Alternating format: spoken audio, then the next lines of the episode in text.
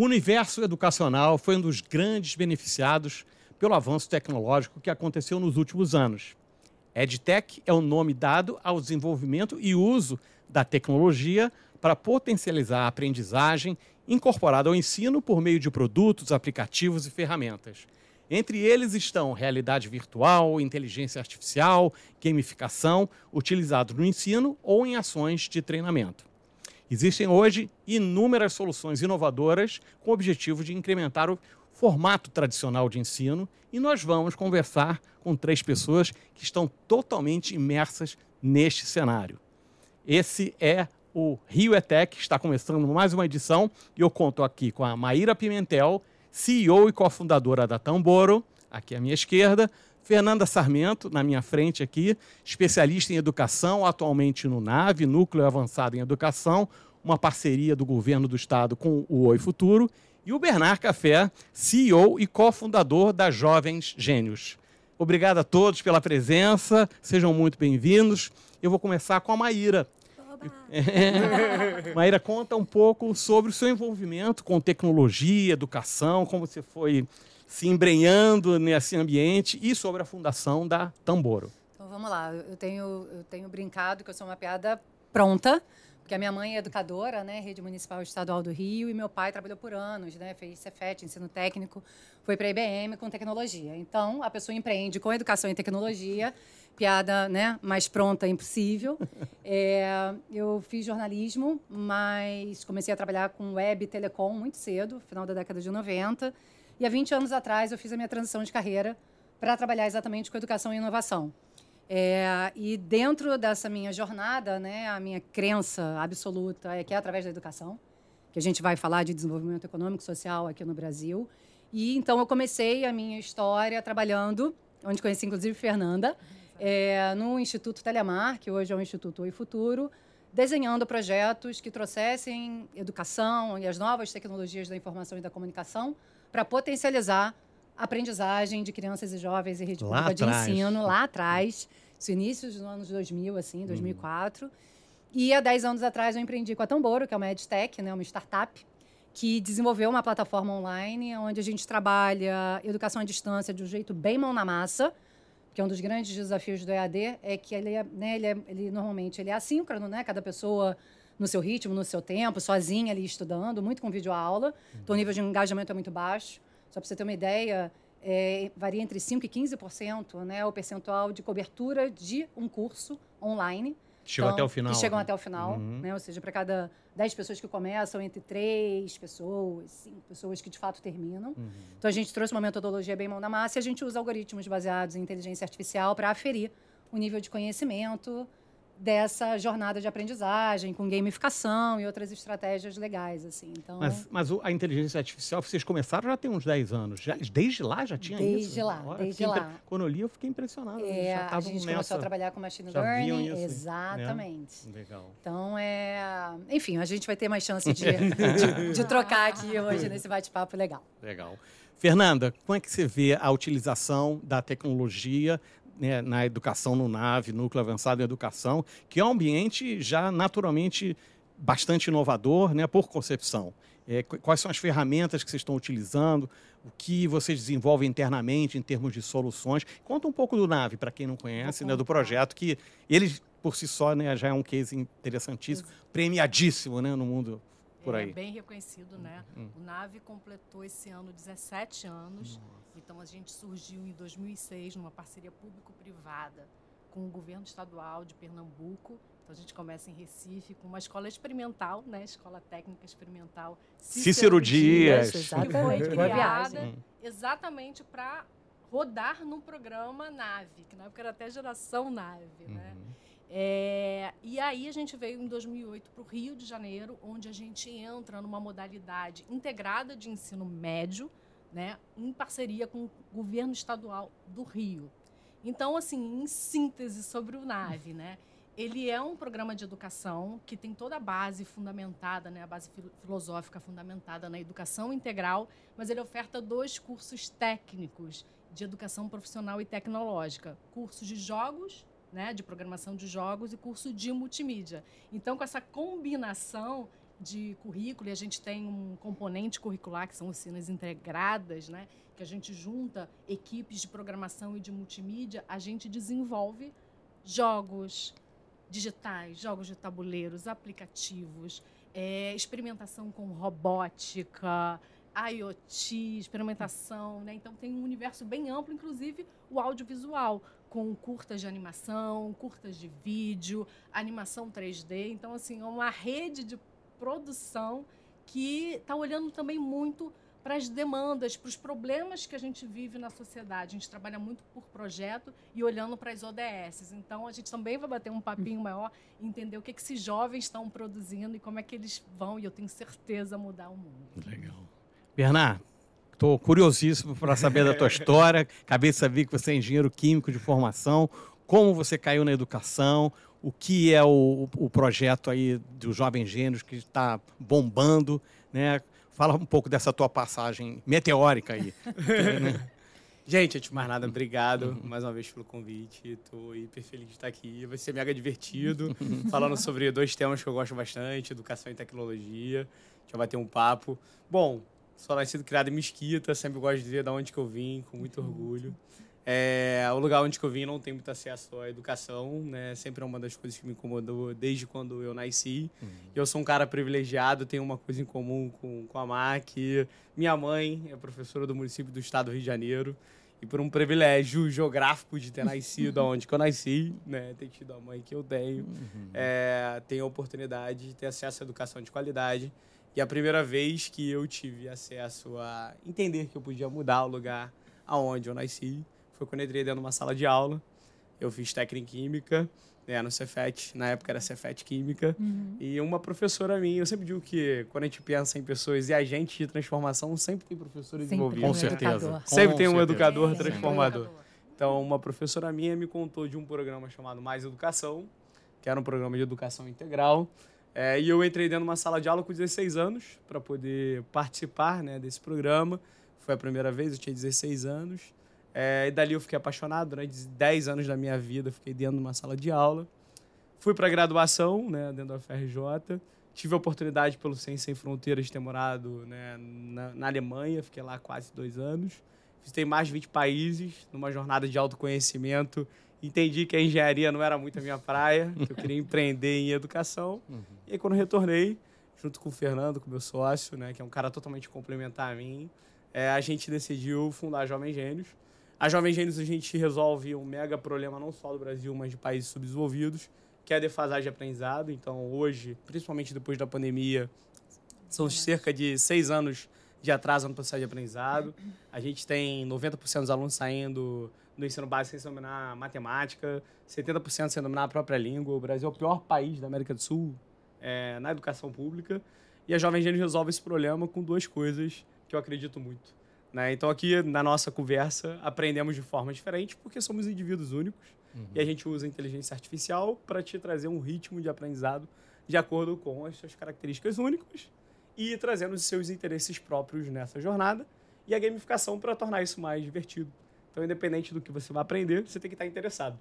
Então, a Jovem Gênesis usa isso, se aplica em plataformas integradas né, para estudantes, professores é, e as famílias, né, para escolas privadas e públicas, Hoje já são mais de 100 mil alunos impactados, mais de 300 escolas, todos os estados brasileiros, isso em cinco anos de vida. E a gente tem várias coisas hiper legais para a gente poder aqui conversar, mas a nossa essência é ir muito além, nosso sonho grande é impactar muitas outras pessoas ao longo da trajetória.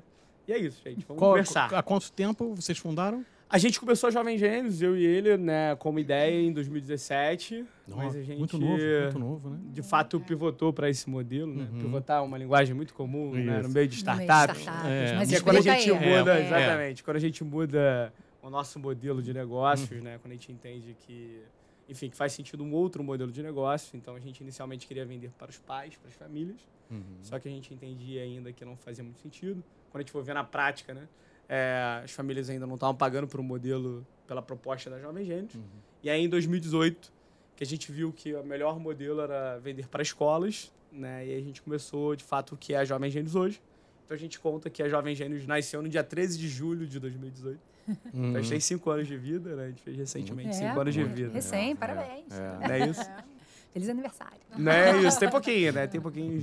É. Mais ou menos quando a gente se conheceu lá Exatamente. naquele pitch. A gente naquele se conheceu pitch. num pitch do BNDES Garagem. Do BNDES Garagem. Programa de aceleração do ah, BNDES. Ah, tem uma amiga que trabalha lá. É. Então, a gente se conheceu é. assim. Desse mundo startupeiro. Exatamente. Legal.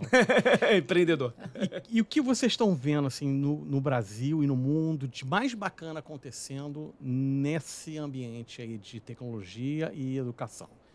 Maíra, pode começar. Então. Olha, então. é, Beto, estou há 20 anos né, uhum. nessa, nessa estrada. E uh, o que aconteceu na pandemia, é, para além de muita tristeza, né, de, de tudo muito pesado que aconteceu, a pandemia ela foi um divisor de águas, né, do ponto de vista de abertura de, uma, de um novo modelo mental dos indivíduos e das organizações, aí escola, pública, privada, empresas, né, para o uso da tecnologia. Né? Então, eu sempre, né, é, Fernandinho e eu lá atrás, eu sei que Bernard também enfrenta isso, que é o desafio de você lidar com uma geração mais velha, que normalmente quando a gente fala de professores, diretores, educadores, né, é uma geração que não nasceu digital, então que é, tem e enfrenta alguns dilemas para absorver novas tecnologias e novas metodologias.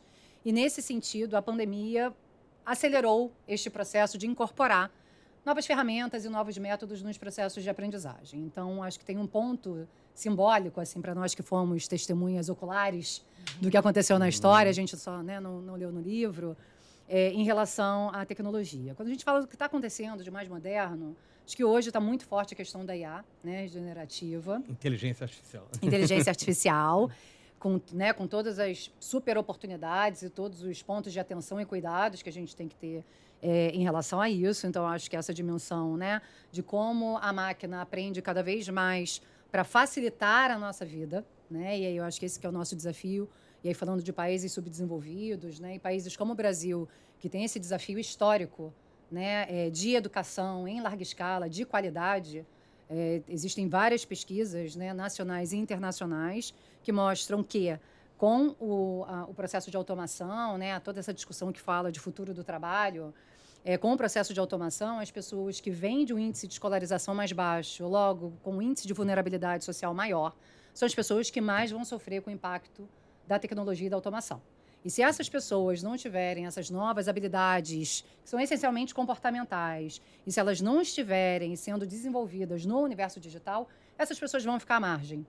É... ser o que o Harari né, fala dos inúteis, né? Exatamente, Exatamente né? isso. É. é a leitura do livro. É, é então, acho livro, que tem inclusive. coisas incríveis que estão vindo aí. Eu vou abrir aqui a fala para a Fernanda e para o Bernard, mas inteligência artificial, novas metodologias de ensino que trabalham com o conceito de personalização, algoritmos que entendem que somos indivíduos únicos, singulares, que aprendemos de formas diferentes. A tecnologia pode nos ajudar nesse processo, novos métodos de ensino, é, síncronos, né? Todo mundo junto ao mesmo tempo, na mesma hora. Assíncronos, que é cada um no seu ritmo, no seu tempo. Né? O Beto entrou num curso hoje, eu entrei amanhã, Fernanda depois de amanhã, Bernardo entrou daqui a um mês. Não tem problema, porque o curso está lá.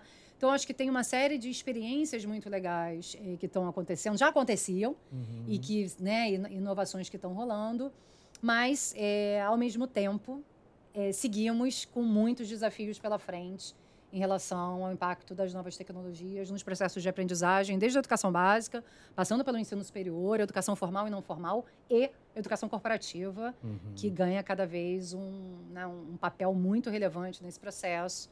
Mas aí é papo para a gente falar depois de eu, eu vou jogar não, outro acho... videocast. É, mas eu achei legal que você falou da pandemia, que eu, eu, eu vivi muito como pai, né? De um ser que está ali perto, né? E é porque, assim, é, ele, eu vi a dificuldade das escolas de lidar com essa situação, né? Foi, foi, foi muito desafiador e é, eu, eu queria saber de vocês que é, conclusões vocês chegam, porque eu, eu vi que a questão do engajamento foi, foi muito difícil, né? Assim, era a turma inteira com a câmera fechada e dormindo e jogando game. E a, foi, o interesse foi caindo, né? A pandemia se, se é, né, se, alongando e, e como, né? E que, que, que foi. No recorte, você está falando de escola particular. Ah, a gente vai para o público, sim, é, sim. desafios ainda é, maiores. É, é, realmente. E até pela Esse falta do digital, pela falta do acesso, pela falta da conectividade. né? Exatamente então, os pontos. Eu, eu, acho que o videogame ele ainda é uma parte até que a gente Legal. consegue remediar, mas uhum. o acesso, né, o letramento, não só de professores, porque eu acho que os professores foram os grandes é, é, é, líderes, né, mediadores, foi quem assim não sabia gravar uma videoaula, fazer um roteiro e se propôs a ficar ali, né, a expor a sua casa, né, uhum. né, a sua vida e Sim. trazer esse aluno. Então eu acho que assim um ponto que ficou, o Nave especificamente, a gente já tinha uma plataforma em parceria com uma empresa e a gente tinha as ferramentas, só que os professores não utilizavam, né, uhum. né, quando a gente tinha aula é, presencial. E quando teve essa virada, né, do, as escolas não fecharam. As escolas, elas se mantiveram abertas para os estudantes que não tinham acesso, né? Hum. E para levar comida. Então, a, a gestão da escola liderou, e, e os professores juntos lideraram essa, esse espaço, né, essa comunidade para que levasse comida, para que tivesse acesso, porque no NAVE a gente tem laboratórios, então os estudantes que não tinham acesso em casa poderiam ir para o NAVE. E a gente viu, a gente fez uma pesquisa na época para saber como é que estava esse acesso. A maior parte estudava por celular. Uhum. Eu vi várias reportagens né? no, nos noticiários. Fala, cara, o pessoal tentando ali, fala que, que e assim, e é, é, tudo para desistir, né? Exatamente. E o aluno lá batalhando, é, é, cara, é, exatamente, exatamente. Né? uma resiliência ali, né? Exatamente. Então a gente, assim, a gente saiu um pouco é, com uma estrutura. E aí, o que, que aconteceu nesse processo? A gente tinha formações de professores em cultura digital, em tecnologia presencial, tanto em cultura digital, né, vários temas relacionados à cultura digital, e robótica. E aí, a gente, quando viu aquele, a dificuldade dos professores da, das nossas escolas na mediação né, com os estudantes, os desafios pertinentes, né, a gente desenvolveu um curso de cultura digital voltado para a educação criativa, onde o CERN era justamente a mediação online, que não era somente reproduzir o físico no digital. Sensacional. Né? E quais ferramentas vocês poderiam utilizar, gamificadas, né? quizzes. Então, a gente começou a estruturar esse curso que hoje originou numa plataforma EAD, que é a Órbita, onde a gente está com os cursos mais estruturados. Então, tem isso. A gente tem um momento que é de dificuldade, um momento triste, mas o digital, o EAD, ele veio para ficar, eu não sim, tenho sim. dúvida. Irreversível. Ah, é irreversível. Vai ser o EAD que a gente conhece hoje? Possivelmente não. Claro. Não, uhum. não. Né? Então, assim, a gente já testa, né? Como é que a gente faz microaulas? Como é que a gente vai para outros softwares no mobile, né? uhum. né? Então, acho que tudo isso está em investigação. Acho que a gente aqui tem até essa dor, claro. né? Porque a gente está no EAD. Uhum. Então, a gente tem essa plataforma Órbita, que tem cursos on, é, autoinstrucionais, é, e todos eles inspirados em desafios reais que a gente viveu na pandemia e que a gente vive hoje relacionados à tecnologia. Uhum. E a, a jo... Fala, fala então. Eu acho que hum. tem. É porque eu acho que você tem, na verdade, três coisas importantes do que vocês comentaram, né? Hum. Acho que o primeiro grande recorte, né, do momento onde tudo aquilo que é proibido logo de processo, as pessoas se tornam mais criativas, né, naquilo no caminho que não é proibido, né? É, eu acho que o resultado de alunos engajados a um processo de engajamento de uma aula online é um resultado do fruto da educação do que foi realmente eles treinados, né? Então, o modelo que a gente tem educacional, ele é um processo onde, quando a gente vai olhar, sei lá, é, tem um belíssimo livro que é o Vigiar e Punir do Foucault, que uhum. ele associa o modelo educacional a uma prisão. Uhum. Então, Sim. o que a gente tem dentro das escolas, que continua, inclusive, a mesma coisa, não mudou nada, tá? Há um modelo de prisão.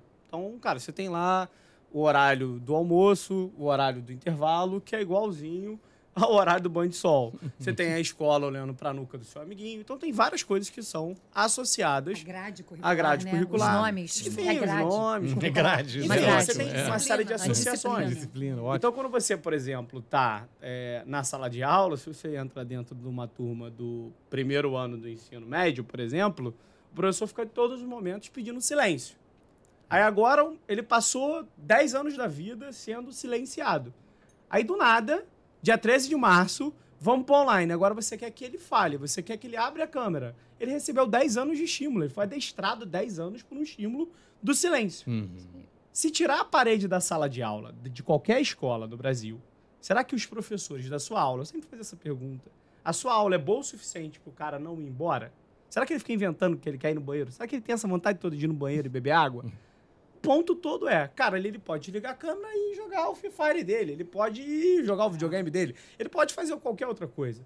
Eu acho que o online ele só evidenciou o quanto Sim. que o nosso modelo educacional ele é desmotivador, ele não atende às necessidades individuais de ninguém.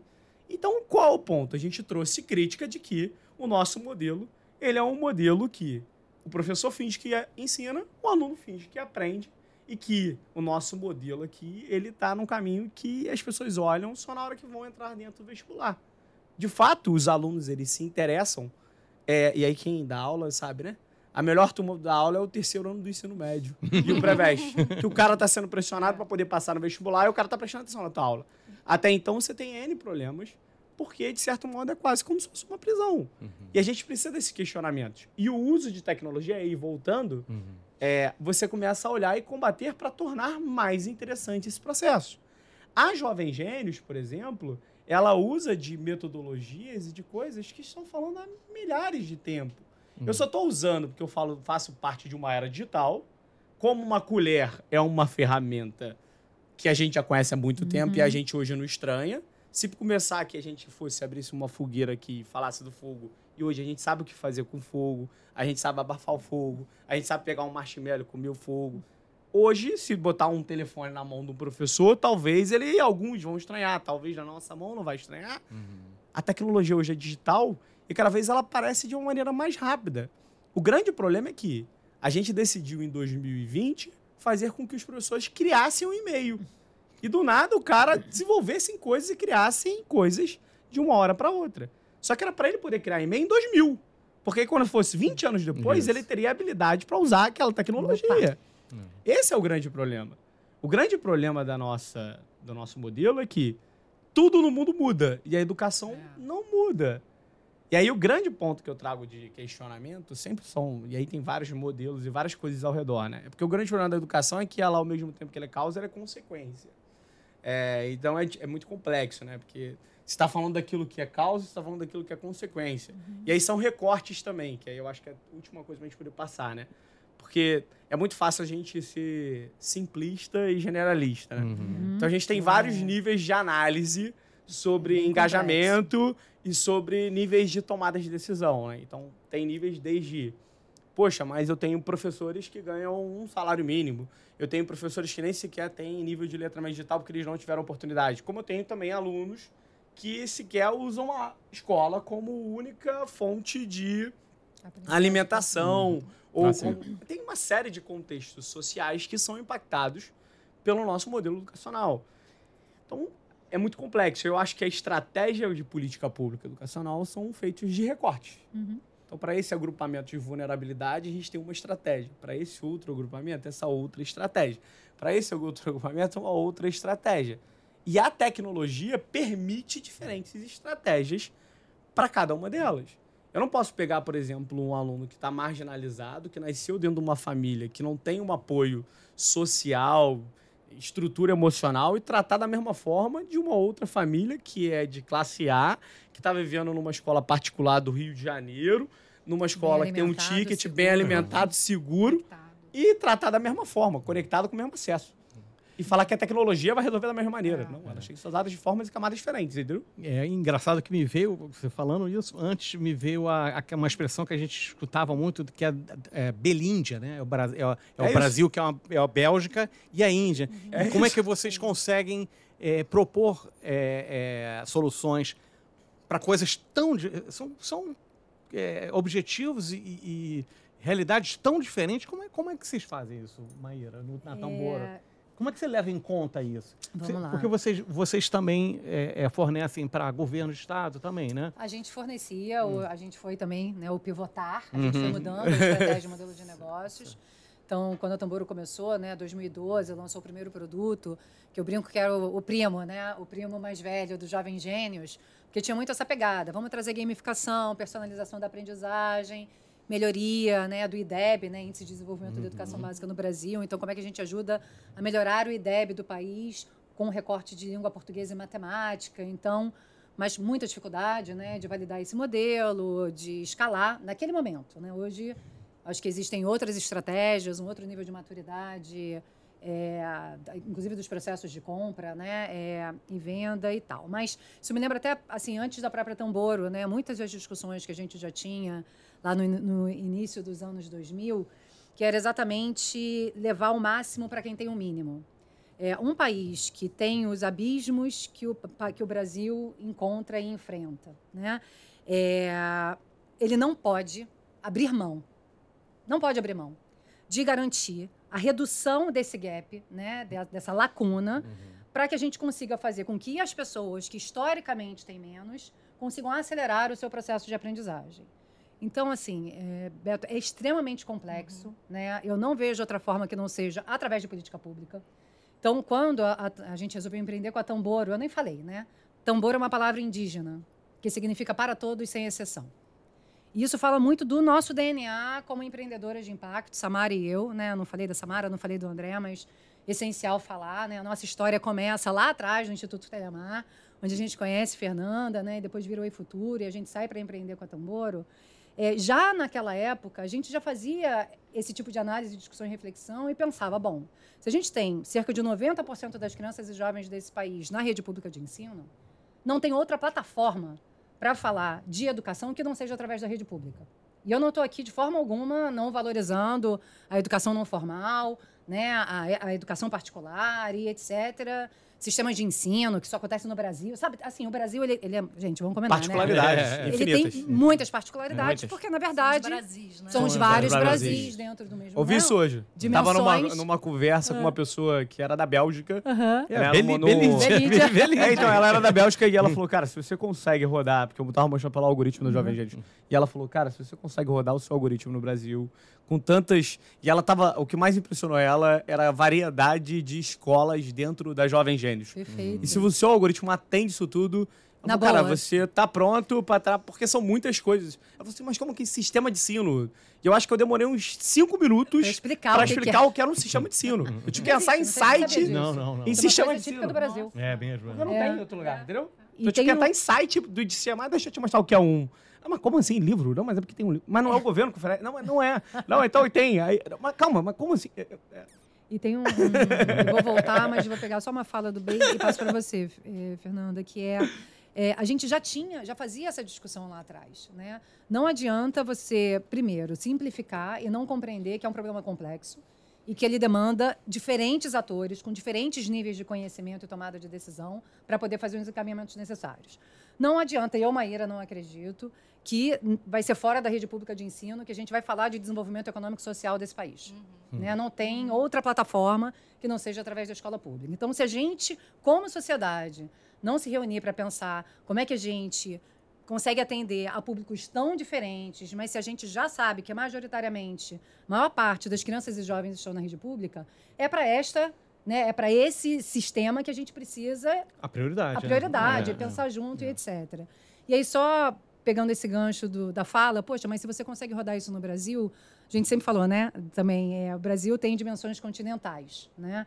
E a minha crença, inclusive, a minha paixão por inovação e tecnologia é porque a gente acredita que a tecnologia rompe fronteiras, uhum. chega onde ninguém chega, e isso nos permite garantir que, normalmente, metodologias e conteúdos que só estão disponíveis nos grandes centros cheguem. urbanos cheguem né, nas periferias, cheguem no sertão, cheguem onde ninguém chega. Né? Então, a minha paixão obsessão por tecnologia aplicada à educação é essa, né? com uma base extremamente uhum. humanista. E tem um desafio, falando mais de empreendedorismo, que é uma das grandes críticas dos investidores, quando falam dos empreendedores uhum. brasileiros, uhum. é que eles falam, o empreendedor brasileiro, ele não pensa mundo, que a solução que ele desenvolveu, na verdade, ela poderia resolver problemas globais, uhum. porque o Brasil já é tão grande, já são tantas pessoas que ele pode impactar, seja no, né, no, numa venda para a empresa, seja no, no, no B2C, né, uhum. no varejão, né, eu vendendo para uma outra pessoa, que ele para de pensar globalmente. Ele acaba pensando só localmente. Mas, na uhum. verdade,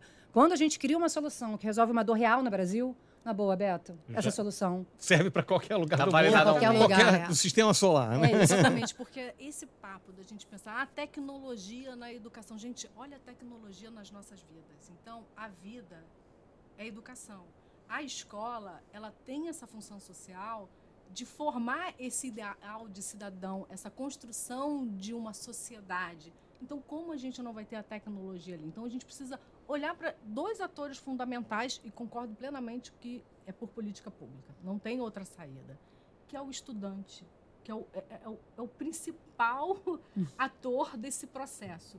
Então, é, saindo um pouco da, dessa esfera, eu acho que a gente precisa olhar o que, que a gente está fazendo pelo estudante. No NAVE, a gente tem um protagonismo juvenil, que é a base da educação Legal. integral. Né? Então, quando você fala, ah, mas e jogos e aplicativos? Gente, tem estudante querendo fazer revista, tem estudante querendo fazer moda, estamparia. Então, o processo que a gente tem no ensino é olhar o que você quer. Uhum. Qual é o, o que te interessa, o que te uhum. move, o que, quando você fala de engajamento, né, o que que teu coração bate? É isso. Né? Isso. Porque o que, a, desses três anos de ensino médio, o que a gente quer que esse jovem tenha potencial e possibilidade de escolha para ele ser, trabalhar com o que quer.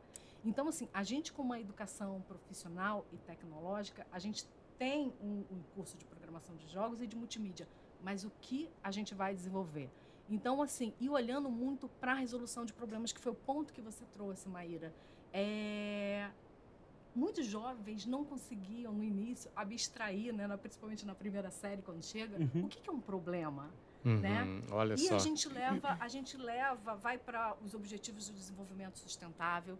E aí o desenvolvimento dos objetivos da ODS a gente vai trazendo para os problemas que estão dentro da escola, na família, na que, comunidade na onde ele está inserido, né? Na, é, Desde o lixo, que pode ser uma situação, né? né? E aí, quando aquele jovem percebe que com ele um pode, né? jogo, né? com um aplicativo, né? com uma revista digital, ele pode falar sobre esses temas de diversidade, que o Brasil é isso, uhum. essa diversidade toda, ele vê sentido, porque ele vê aquilo sendo construído. Ele vê profissionais, né, que os professores no NAVE são profissionais de mercado, são é, é, é, desenvolvedores, são artistas. Então, ele vê aquele profissional trazendo outros profissionais, chancelando, né, orientando, mediando. E aí ele vê aquela entrega, aquele protótipo, né? Ele fala, cara, é possível. E o outro ponto, quando a gente fala, né, a gente fala de uma inteligência. O Brasil é o quinto é, maior país consumidor de games. Por que é, não produtor? Hum, é, então, assim, eu acho que a tecnologia hoje, né, no, no NAVE, a gente pensa assim, como formar cidadãos críticos para a gente atuar né, com produção, mas com reflexão sobre o uso dessa tecnologia na sociedade. Né? Então, a gente tem diversos casos, por exemplo, de alunos que desenvolveram um sistema de, de um aplicativo para mobile para o horário escolar. Uhum. E aí ele, ele fazia o software né, da gestão da escola e o software dos alunos. Que legal. Eu tenho uhum. até hoje no meu, no meu celular, não legal. funciona. Mas assim, né? Então, assim, eles estão olhando para aqueles problemas e estão propondo. Então, acho que isso é um grande diferencial quando a gente fala de engajamento, um grande diferencial quando a gente fala de formação e de propor soluções para as questões, para os problemas, sejam eles da educação, né, em diversos setores.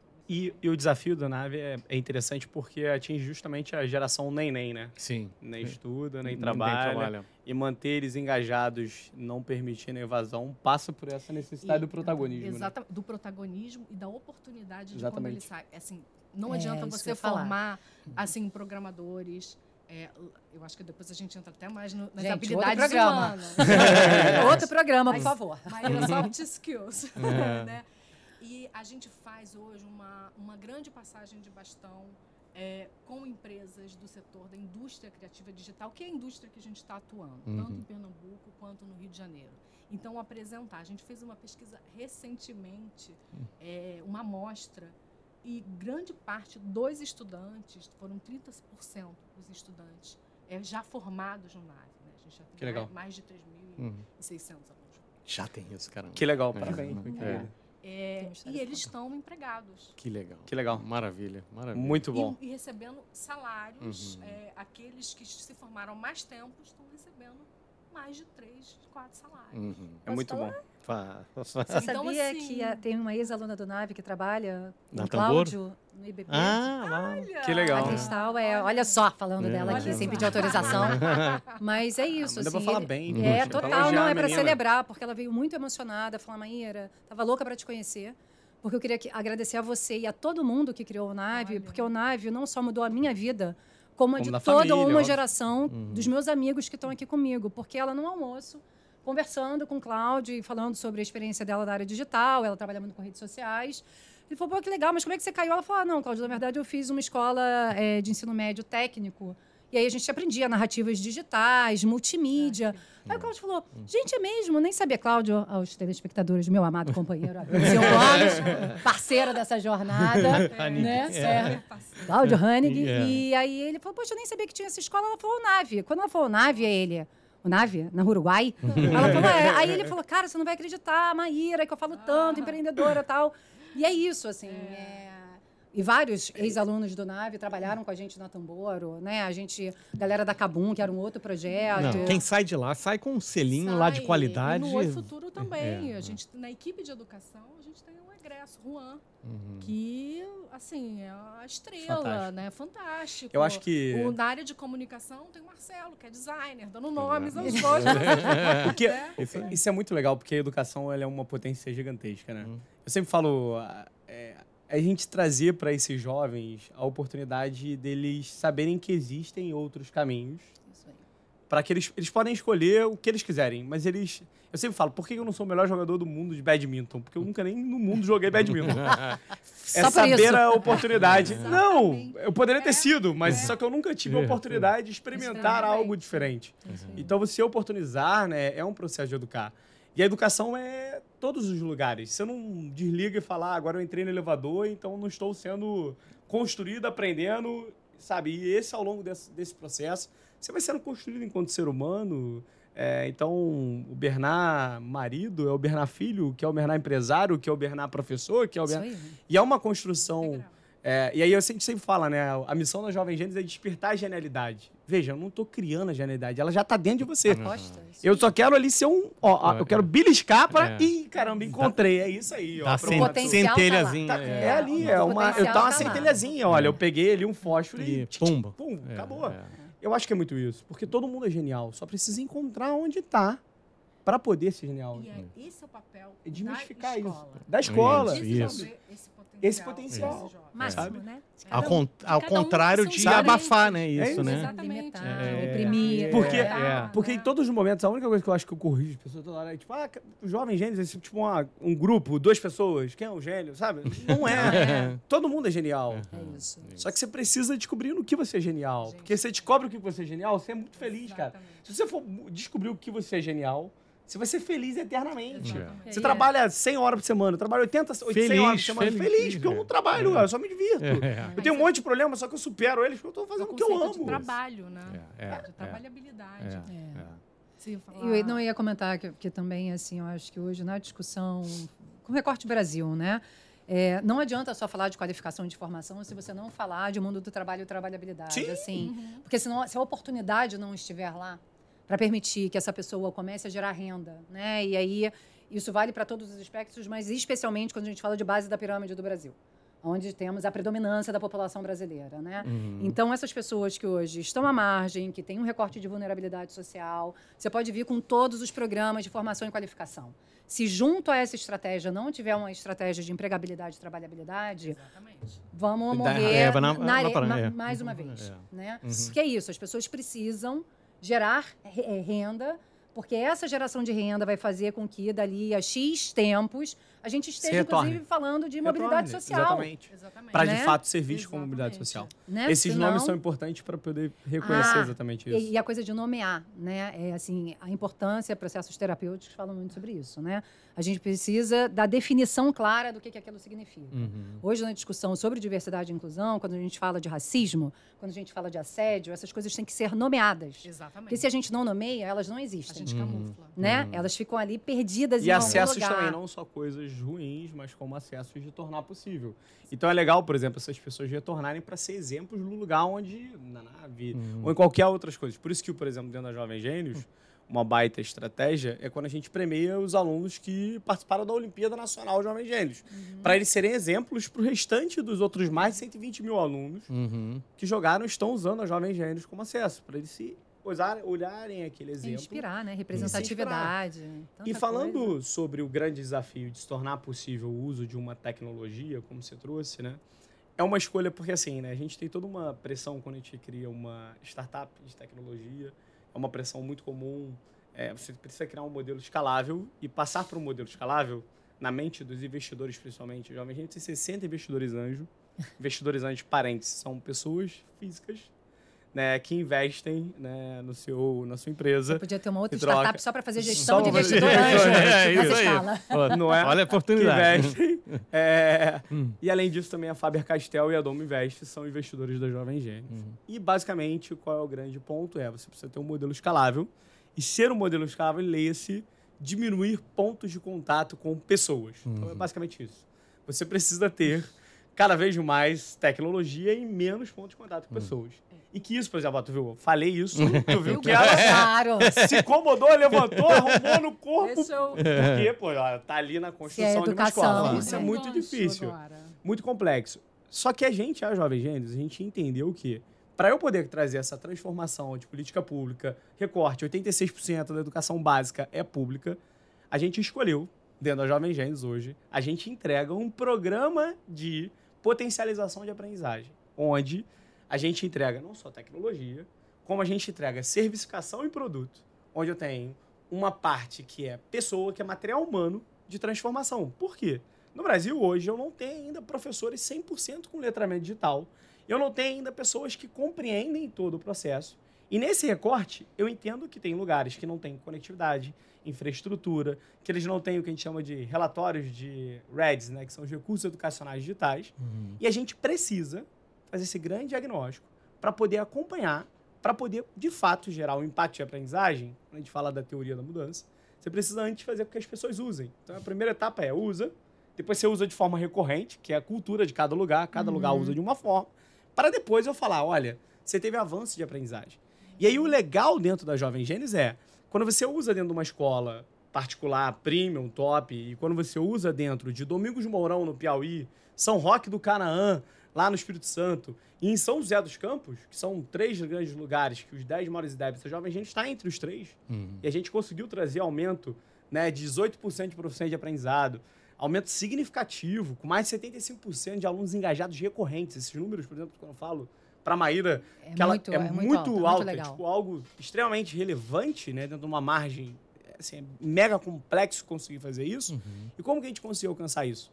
Porque eu retrocedi. Eu não virei e falei, olha, eu só vou olhar para a tecnologia. Não, cara. Eu vou olhar para outras coisas que são lateralizadas à tecnologia. Uhum. Eu vou olhar para formação de professores. Eu vou olhar para dar uma consultoria. Eu vou olhar para viabilizar isso. Poxa, eu vou entender a estrutura né? necessária. Eu vou olhar para o reporte emocional para poder uhum. conseguir suportar a minha tecnologia. Ou seja, eu vou usar para outras ferramentas para isso acontecer. Legal. E vai ter lugares que vai ser mais rápido, vai ter lugares que vai ser mais devagar. E aí é muito legal quando você vê Domingos do Mourão, que é um lugar que tem 3 mil habitantes, sendo transformado, e é o lugar, o município, né, e não só o município, mas é onde estão as escolas com mais professores engajados da Jovem Gênios no Brasil inteiro. Maravilhoso. Sabe? É um processo de aprendizado é. legal, assim, Isso é né? é muito legal, porque é. você fala, cara, eu tô conseguindo, de fato, conseguir transformar um lugar, tirar algo do centro das grandes capitais e poder falar que as escolas que têm mais professores engajados, uhum. tá na minha solução, tá no Piauí. Sensacional. Mas, Fernando, acho que quer falar alguma coisa. Eu acho que você está dizendo é... a hora também. A gente está indo embora. É, a última fala vai... tua. Mas... Quem quer falar mais um? É... Não, eu ia puxar essa importância. A gente fala muito de tecnologia hum. e apesar do né, a gente ter essa estrutura tecnológica, ter essa formação, não adiantaria de nada se não tivesse uma, uma, uma, base, uma formação integral. Quando eu falo de integral, é dessa dimensão humana. Uhum. Né? É Porque não adianta formar técnicos. Só gente. É, não falando tecnólogos. Eu sei programar super bem, mas se você não tem empatia, se você não Isso. sabe olhar para o outro, se você não trabalha em equipe, né? se você não tem um relacionamento é, interpessoal. Se, se você, não tem a tecnologia humana, é. essencialmente é. humana. Exatamente. Então, esse é o diferencial do, do NAVE na educação. A gente tem uma formação de qualidade, profissionais de qualidade, professores excelentes, mas a base uma base humanista. É uma base humanista. É, Maíra, essa... suas últimas palavras aí. Ai, vamos lá. É, bom, primeiro, é sempre uma alegria, né? Falar daquilo que a gente mais ama. é, e com pessoas que a gente admira e, e, reconhece tem muito carinho. Eu acho que eu fico assim, é, eu acho que a mensagem que eu gostaria de deixar é, hoje é para que todo mundo aqui é, desperte o seu desejo de aprender a aprender o tempo todo, Beto, porque é, a, quando a gente fala de futuro do trabalho, né, o impacto da tecnologia, de futuro não tem nada. Uhum. É, e já estamos até atrasados. Então, esse, né, essa falácia de que, ah, não, então tá bom, me formei, fiz a minha faculdade e é o suficiente, não, não é. E jamais será, porque isso também é irreversível. Né? São novos tempos, é, são novos horários. É, Aprendizado gente... constante. Mundo, constante, é o tal do aprender a aprender, é, é o lifelong learning, é, é. é o tal do upskill do reskill, né, que é aquela habilidade que você já tem que você precisa ir além, hum. aquela habilidade que você não tem, que você precisa aprender e desenvolver, porque quem, né, eu falo que a música é o tempo não para, né, minha música tema uhum. dos últimos anos, porque quem está parado ou não está mudando, aos pouquinhos está morrendo. E eu acho que é essa a mensagem que eu deixo aqui hoje. Legal, pessoal. Ficaria aqui muito mais. Vamos ter um segundo round daqui a um tempinho. Queria agradecer a presença da Fernanda, do Bernardo, da Maíra, maravilha. Agradecer a audiência de vocês. Semana que vem tem mais o Rio Etec. Até lá.